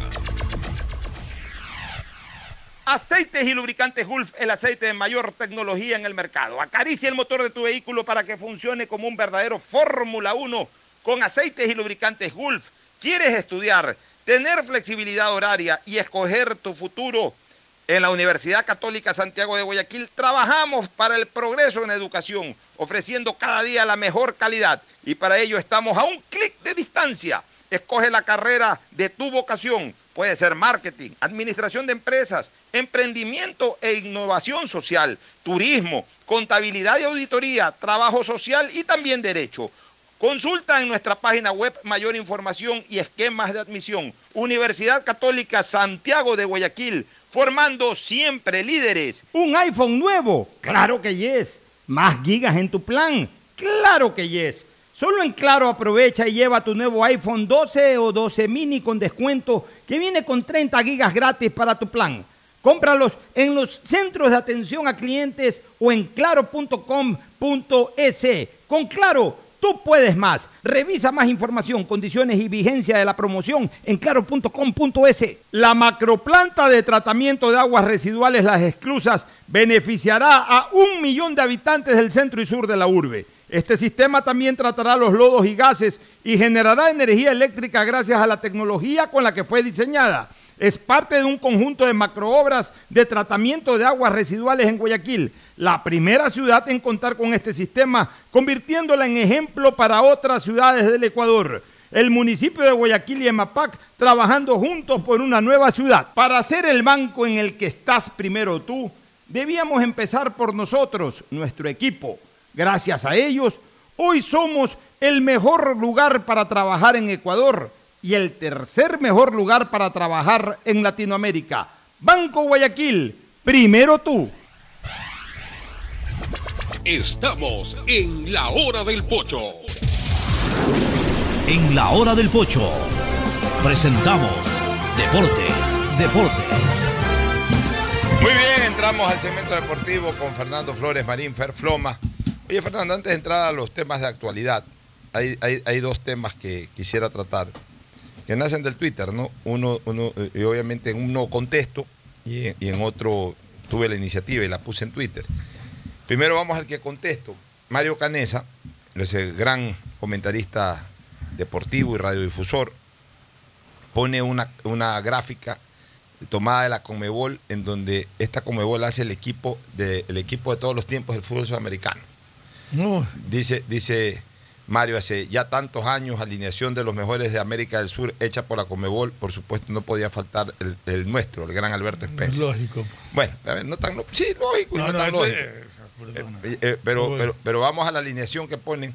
Y como yo siempre digo, en el fondo la Comebol es una entidad también política, entonces quiere poner de cada Claro, país quiere alguien. repartir. Ya. Pone a Chilaver en el arco y por supuesto es el único paraguayo. En la defensa pone a José Nazari, marcador de punto uruguayo del Maracanazo, a Obdulio Varela, el otro, el gran cacique en el, el Maracanazo, al gran Elías Figueroa de Chile. Y, y a Héctor Chumpitaz lo pone, pone esos cuatro defensas. En el medio campo pone al pibe, pone al Diablo Echeverry y pone a Maradona. Y adelante pone a Di Stefano, Spencer y Pelé. O sea, Se todos, son, no, todos son grandes jugadores, indiscutiblemente que grandes jugadores. Pero, pero es una alineación política. O sea, para comenzar, en el arco no puede faltar Fillol. Sí. Comenzando por Fillol, que fue campeón del mundo. Eh, o sea, Fillol es, para mí, si no el mejor, uno de los mejores arqueros de, de la historia del fútbol sudamericano. Cortito, pero tienes otros también, tienes a Tafarel, otros, tienes tienes a algunos Marzukiewicz. Tienes a Ladislao Marchukiewicz, que igual fue más que Chilaver. Este, tiene, tiene, algunos. eh, exacto. En la defensa, o sea, es imposible armar una alineación de Sudamérica de todos los tiempos sin poner a Cafú y Roberto Carlos. o sea, ahí no, hay- ahí no hay ni siquiera discusión.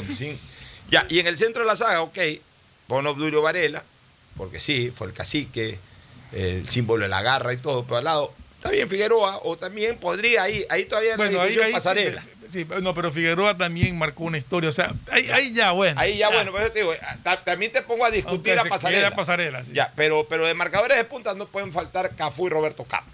Ya, en el Lo que pasa es que lo ponen a Chumpitaz, que realmente fue central. fue central, claro. Arma- a ver, en eso Claro. sí yo tengo eh, concordancia. Tú cuando hablas de los mejores defensas no vas a jugar un partido de fútbol, tienes que estar Exacto. obligado a poner un 5, nada, no vas a jugar un partido de fútbol. Pones a los mejores defensas, los mejores volantes.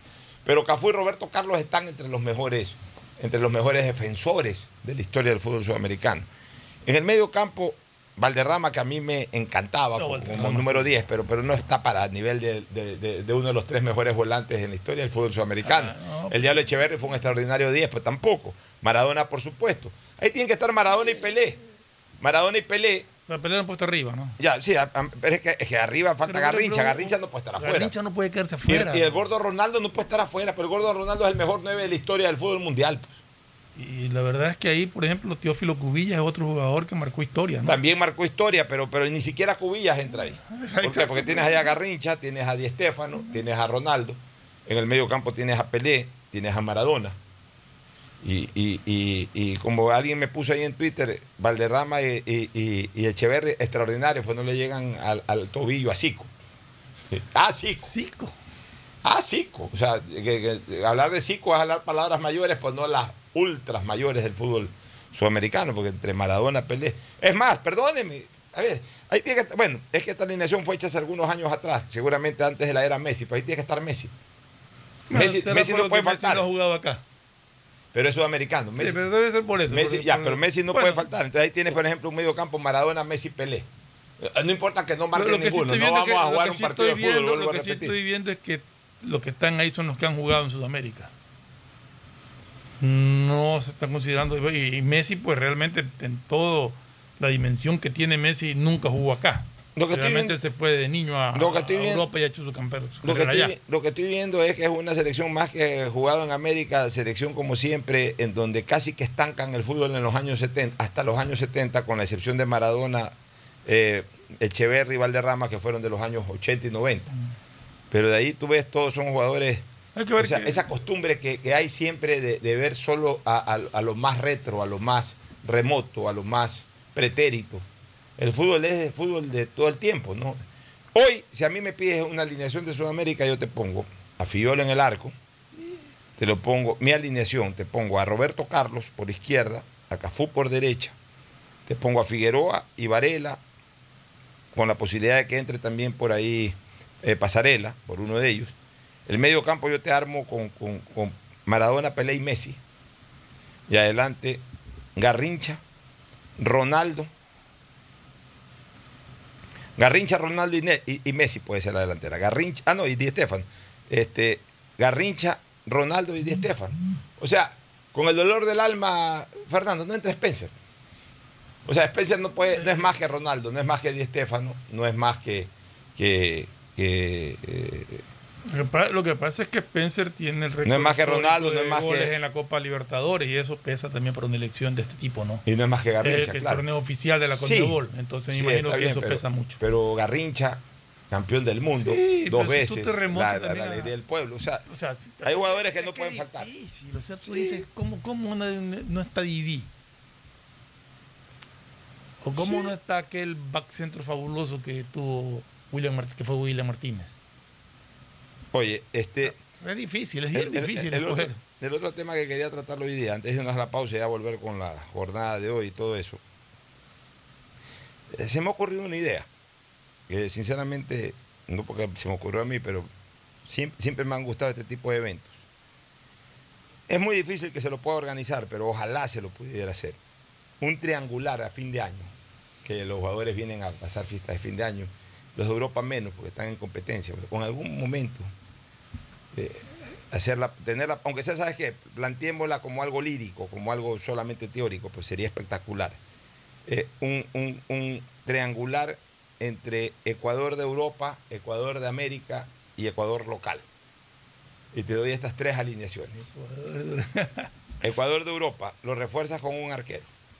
Lo refuerzas con un arquero. Eh, porque no tenemos ahorita arquero en Europa. Ya, y de ahí tenemos un equipo completo. Ángelo Preciado, Incapié, Arturo Mina y Estupiñán. Eh, defensa ecuatoriana en Europa. En el medio campo, el, el chico este Caicedo, Moisés, Moisés Caicedo, Caicedo. Carlos Grueso, Cristian Novoa y Felipao. Y adelante Ender Valencia y Gonzalo Plata, y también lo tienes a Campana ahí para el cambio. Buen equipo. Sí, un buen equipo. O sea, ahora el Ecuador en América.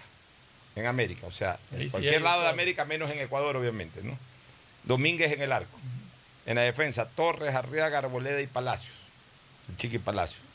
En el medio campo, Alan Franco, Sebastián Méndez, Ángel Mena y José Luis Cáceres. Y, José, y ¿cómo es? Y, Cáceres, el chico Cáceres, el que juega. Casares, perdón. Sí, Casares. Adelante, Michael Estrada y Fidel Martínez.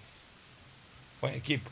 Ahí tienes al Cuco Angulo y tienes otros jugadores. Tienes otros jugadores que se te quedan. ¿eh? Ya. Y el Ecuador local. O sea, solamente jugadores que actúan en el campeonato nacional. El arco, Galíndez o, o Ortiz, Búho Ortiz. En la defensa, Castillo, León, Guerra y Pineida. En el medio campo, Dixon Arroyo, Julio, Alcíbar y el Quito Díaz. Adelante Angulo y Joao Rojas. El Team Angulo y Joao Rojas. Es eh, un equipo que puede jugar tranquilamente. ¿Ah? Es un equipo que puede jugar tranquilamente a nivel de selección. Sí, pero, pero imagínate, sería bonito, aunque sea teóricamente, imaginarnos, ¿no? Un triangular. Ecuador de Europa, Ecuador de América y Ecuador local. Que es difícil reunirlos a todos al mismo tiempo para poderlo llevar a cabo, pero... Pero sería interesantísimo Sería hasta para que para, para verdaderamente tener una dimensión, pues a ver a ver a ver quiénes son los que que verdaderamente hablamos- destacan. Ahora que hablaste de arqueros en Europa, aparte de Rory Aragón, ¿qué otro arquero ecuatoriano hubo por allá? Solamente Rory Aragón.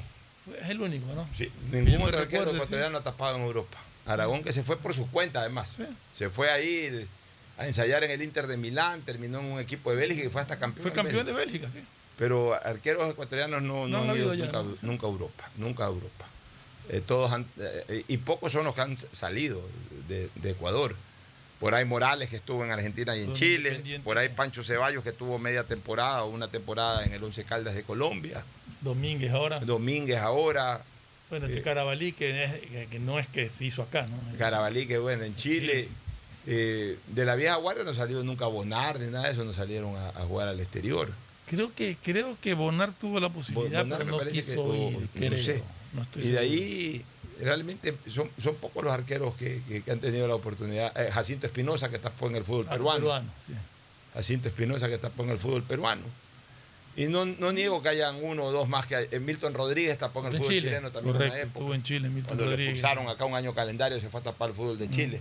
Pues había tapado un gran partido eh, Chile-Ecuador que quedaron 0 a 0 el 79 en, en Arica, fue ese partido, y tapó hasta el viento. Y lo contrató el Arica. El equipo, perdón, Arica, no, no, no es Arica, este, Arica es frontera, es en Chile, pero es frontera, no. El, el equipo este, esta ciudad que queda muy cerca de, de- de Santiago, ya me voy a acordar, una ciudad que queda muy cerca de Santiago, el, se me fue el, nombre de la ciudad, lo contrató Milton Rodríguez. Ese partido fue ahí, en esa ciudad, muy cercana a Santiago. Ahora en la pausa reviso el Google para, recordar el nombre de esa ciudad. Que incluso estuve en la Copa América del 2015 y me fui a ver un partido de esa ciudad. Ya voy a recordar el nombre. Pero son pocos los arqueros que, verdaderamente han tenido la posibilidad de salir. Vámonos a una pausa para retornar con la jornada, eh, la jornada que arranca hoy con el partido entre Barcelona y- y el equipo de, de Deportivo Cuenca en el Estadio Monumental. El siguiente es un espacio publicitario apto para todo público. Cuida las obras de tu ciudad. No arrojes materiales en alcantarillas, basura, papeles, aceite u otros materiales por lavamanos o inodoros. 59 mil habitantes de los sectores de Flor de Bastión, Valerio Estacio, Casa de Tigre y Janet Toral del noroeste de la ciudad se beneficiarán con la construcción de redes de alcantarillado sanitario. La alcaldía de Guayaquil y EMAPAC trabajan juntos por una nueva ciudad. ¿Un iPhone nuevo? Claro que yes. ¿Más gigas en tu plan? Claro que yes. Solo en Claro aprovecha y lleva tu nuevo iPhone 12 o 12 mini con descuento que viene con 30 gigas gratis para tu plan. Cómpralos en los centros de atención a clientes o en claro.com.es.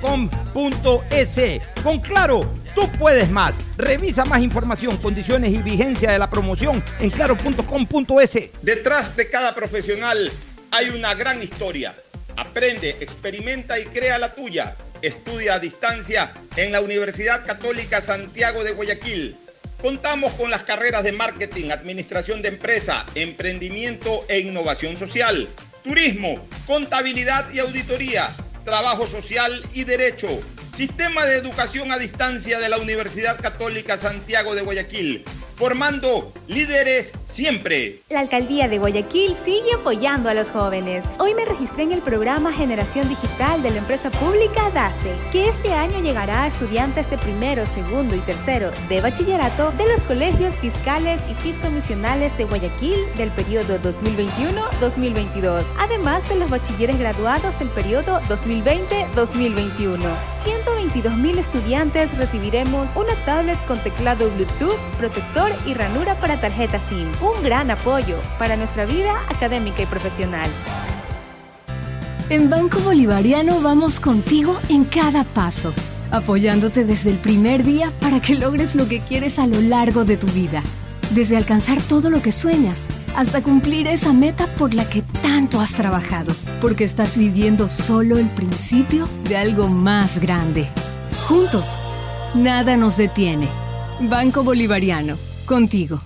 Guayaquil crece y su nuevo polo de desarrollo está en la zona del futuro aeropuerto.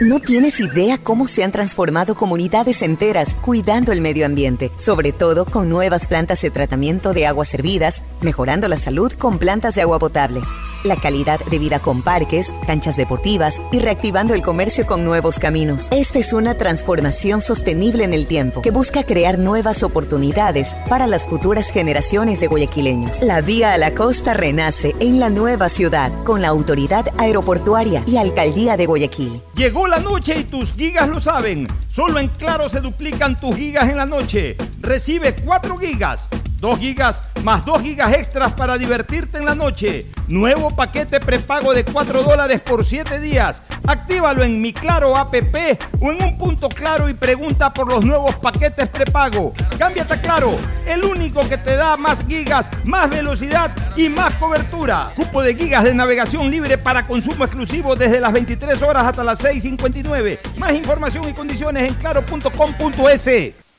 Si la placa de tu vehículo termina en 8, realiza su revisión técnica vehicular durante todo el mes de septiembre. Paga la matrícula. Separa un turno en los horarios de lunes a viernes de 7 a 19 horas en el Centro de Matriculación Norte y de 7 a 17 horas en el Centro de Matriculación Vía Daule. Los sábados de 7 horas a 13 horas en ambos centros y realiza tu revisión técnica vehicular. No lo olvides, todas las placas terminadas en 8 realizan la revisión en septiembre. Hazlo con tiempo y cumple. Para mayor información, visita nuestras redes sociales o infórmate a través de nuestros canales oficiales. ATM y la Alcaldía de Guayaquil trabajan por ti. En Banco Guayaquil, para ser el banco en el que estás primero tú, debíamos empezar primero por nosotros, nuestro equipo, cuidando, respetando y valorando el talento de todas y todos. Y gracias a ellos, hoy somos el mejor lugar para trabajar en Ecuador y el tercer mejor lugar para trabajar en Latinoamérica. Banco Guayaquil. Primero tú. Hay sonidos que es mejor nunca tener que escuchar. Porque cada motor es diferente. Desde hace 104 años, Lubricantes Gulf mantiene la más alta tecnología y calidad en línea de aceites para motores a diésel y gasolina. Está hecho con una fórmula especial para dar excelente protección a todo tipo de motores, evitando el desgaste prematuro de pistones, anillos y árbol de levas, ayudando a mantener limpio el motor y libre de depósitos que se forman por las altas o bajas temperaturas. Dele a su motor lo que se merece. Lubricantes Gulf, la más alta tecnología en lubricación. 104 años preservando la vida de su motor. Lubricantes Gulf. Gulf es más lubricante.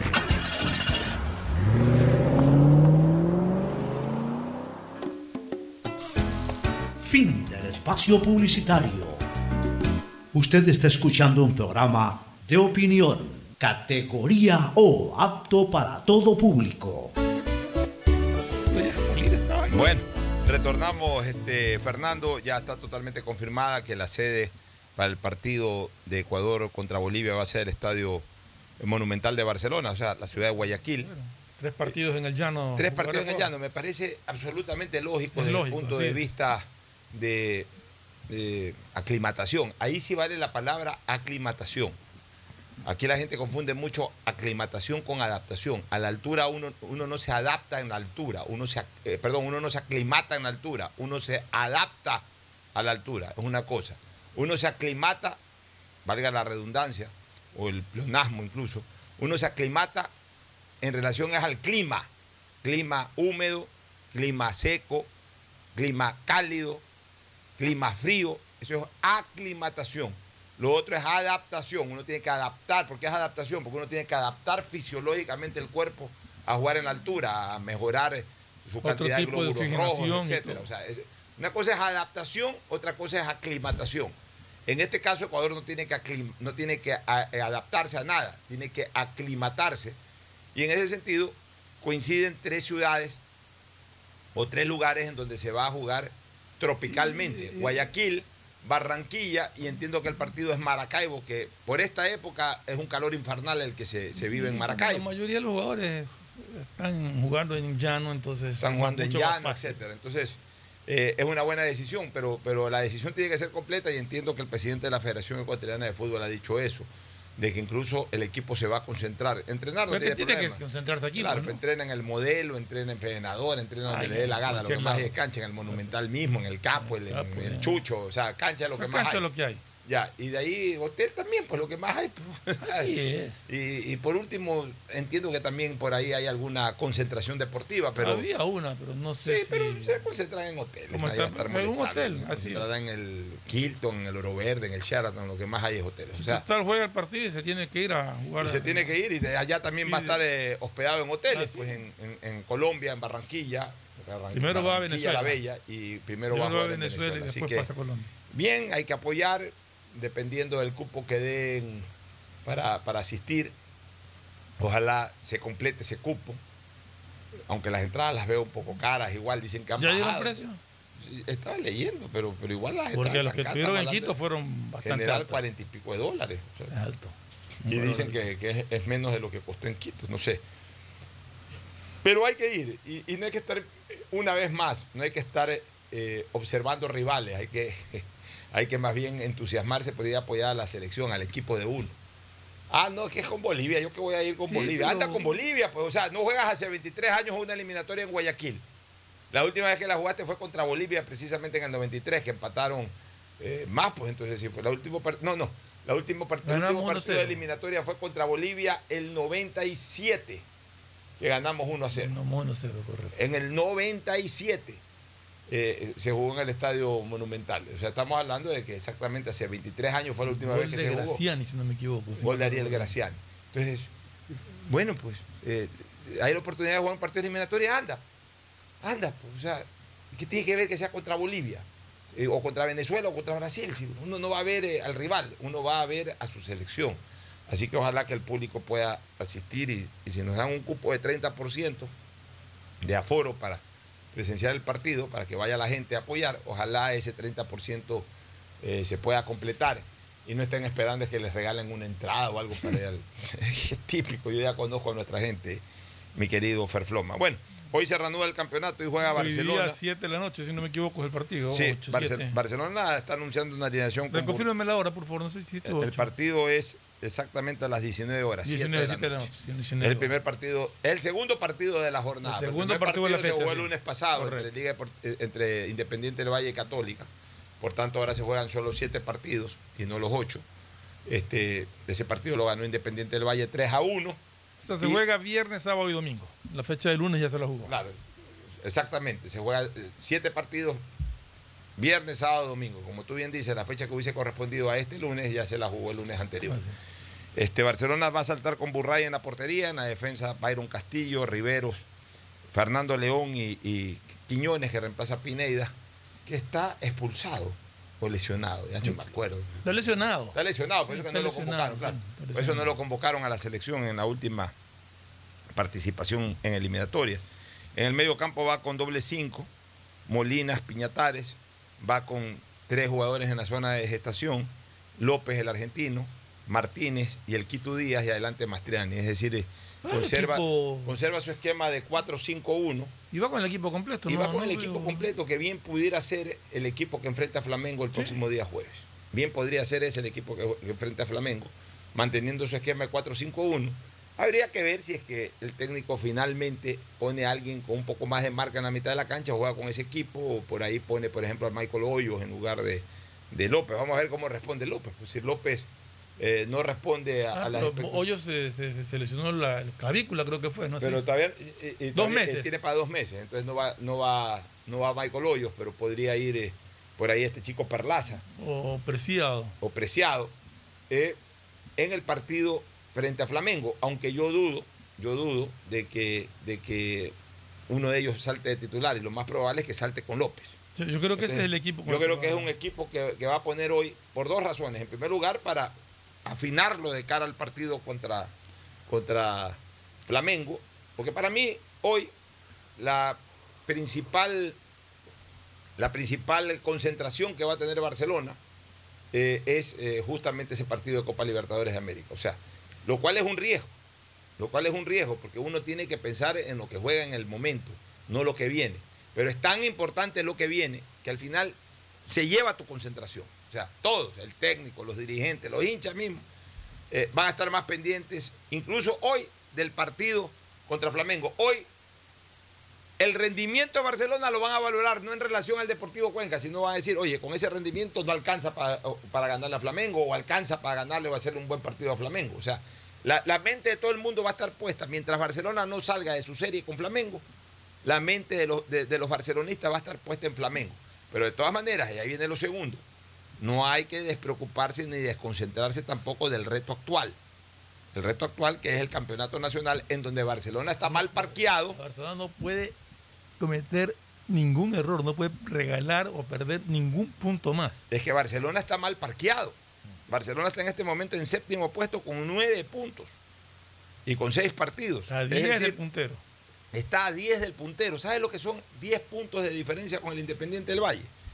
Fa- eh, son, Claro, Independiente tiene un partido más. ya, 10 puntos de diferencia, sí, con un partido más. Significan tres partidos en que Independiente tiene que perder, Barcelona ganar y no se enfrentan entre sí ya. Ya no. Y además un cuarto partido en que Independiente tiene que perder y Barcelona empatar.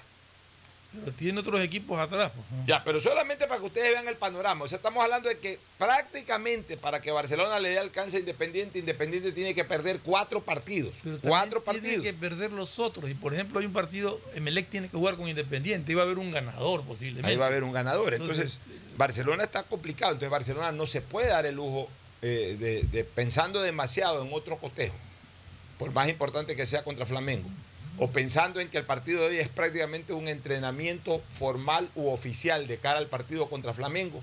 No puede entrar con ese criterio porque puede correr el riesgo de no ganar el partido. Y si hoy Barcelona cede puntos en Guayaquil, es decir, empate, peor si es que pierde Barcelona, hoy se despide del campeonato nacional totalmente. Y hoy si el resultado no es bueno, puede hasta despedirse de una clasificación directa a Copa Libertadores de América. Por eso es que el partido de hoy para Barcelona ¿Cómo es muy importante. acumulada? Yo la verdad es que no tengo la mano la tabla No, yo acumulada. tampoco tengo la mano la acumulada, pero, pero está tercero.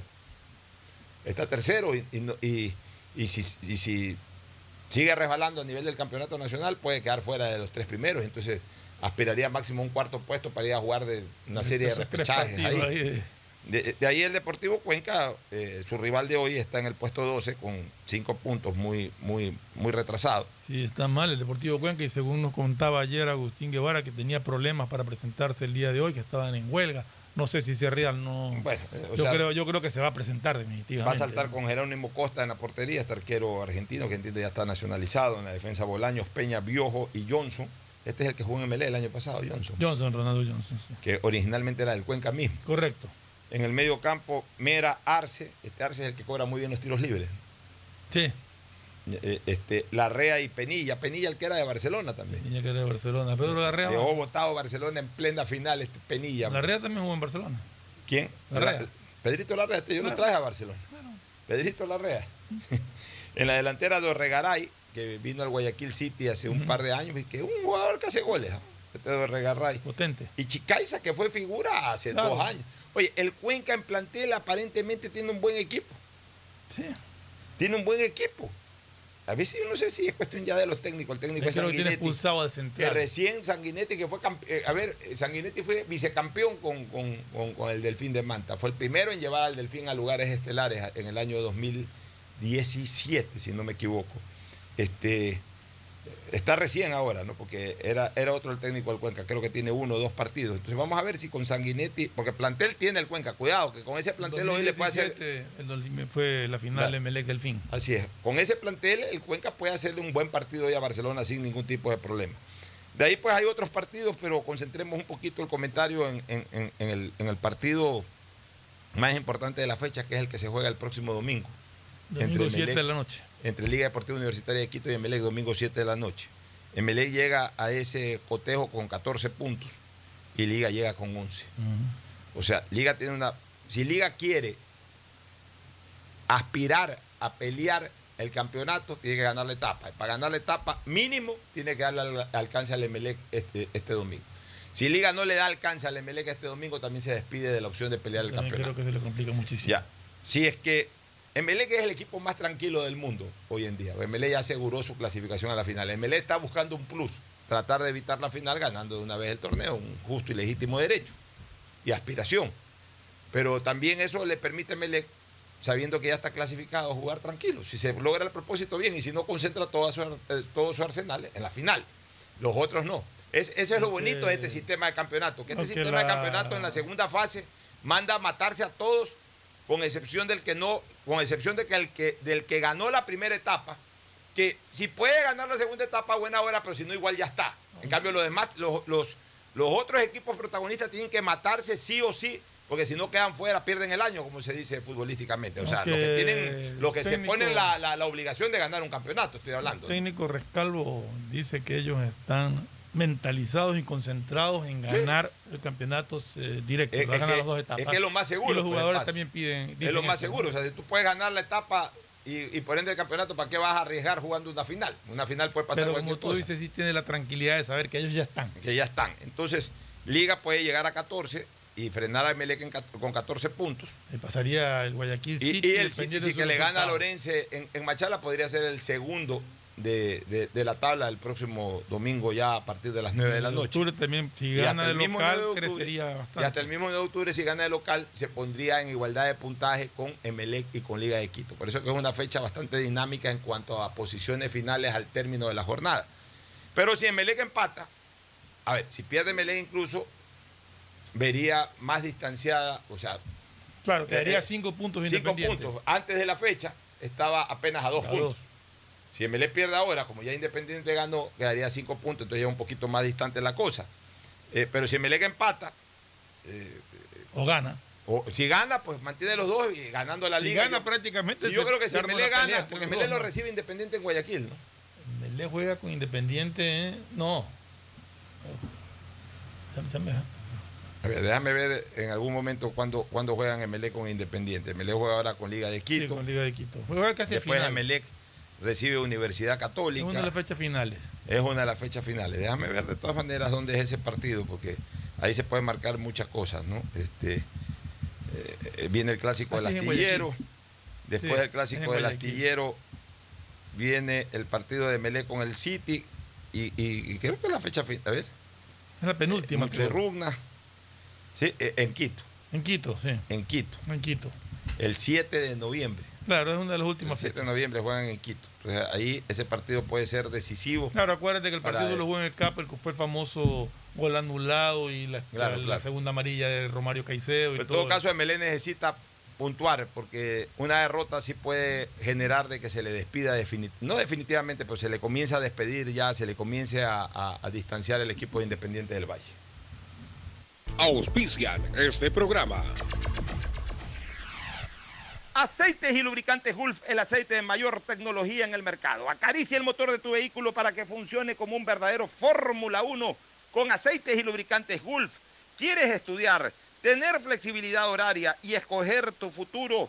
En la Universidad Católica Santiago de Guayaquil trabajamos para el progreso en educación, ofreciendo cada día la mejor calidad y para ello estamos a un clic de distancia. Escoge la carrera de tu vocación. Puede ser marketing, administración de empresas, emprendimiento e innovación social, turismo, contabilidad y auditoría, trabajo social y también derecho. Consulta en nuestra página web mayor información y esquemas de admisión. Universidad Católica Santiago de Guayaquil, formando siempre líderes. Llegó la noche y tus gigas lo saben. Solo en Claro se duplican tus gigas en la noche. Recibe 4 gigas, 2 gigas más 2 gigas extras para divertirte en la noche. Nuevo paquete prepago de 4 dólares por 7 días. Actívalo en mi Claro APP o en un punto claro y pregunta por los nuevos paquetes prepago. Cámbiate a Claro, el único que te da más gigas, más velocidad y más cobertura. Cupo de gigas de navegación libre para consumo exclusivo desde las 23 horas hasta las 6.59. Más información y condiciones en claro.com.es. 221.115 habitantes se benefician con el mejoramiento y aumento de la capacidad de los drenajes en la avenida Casuarina, Vía Daule, Marta de Roldós, Guasmos, Tres Bocas, Voluntad de Dios, Samanes y Urdesa. Con estas obras mejoramos la calidad de vida de los pobladores. El municipio de Guayaquil y Emapac trabajando juntos por una nueva ciudad. Para ser el banco en el que estás primero tú, debíamos empezar por nosotros, nuestro equipo. Gracias a ellos, Hoy somos el mejor lugar para trabajar en Ecuador y el tercer mejor lugar para trabajar en Latinoamérica. Banco Guayaquil, primero tú. Estamos en la hora del pocho. Gracias por su sintonía. Este programa fue auspiciado por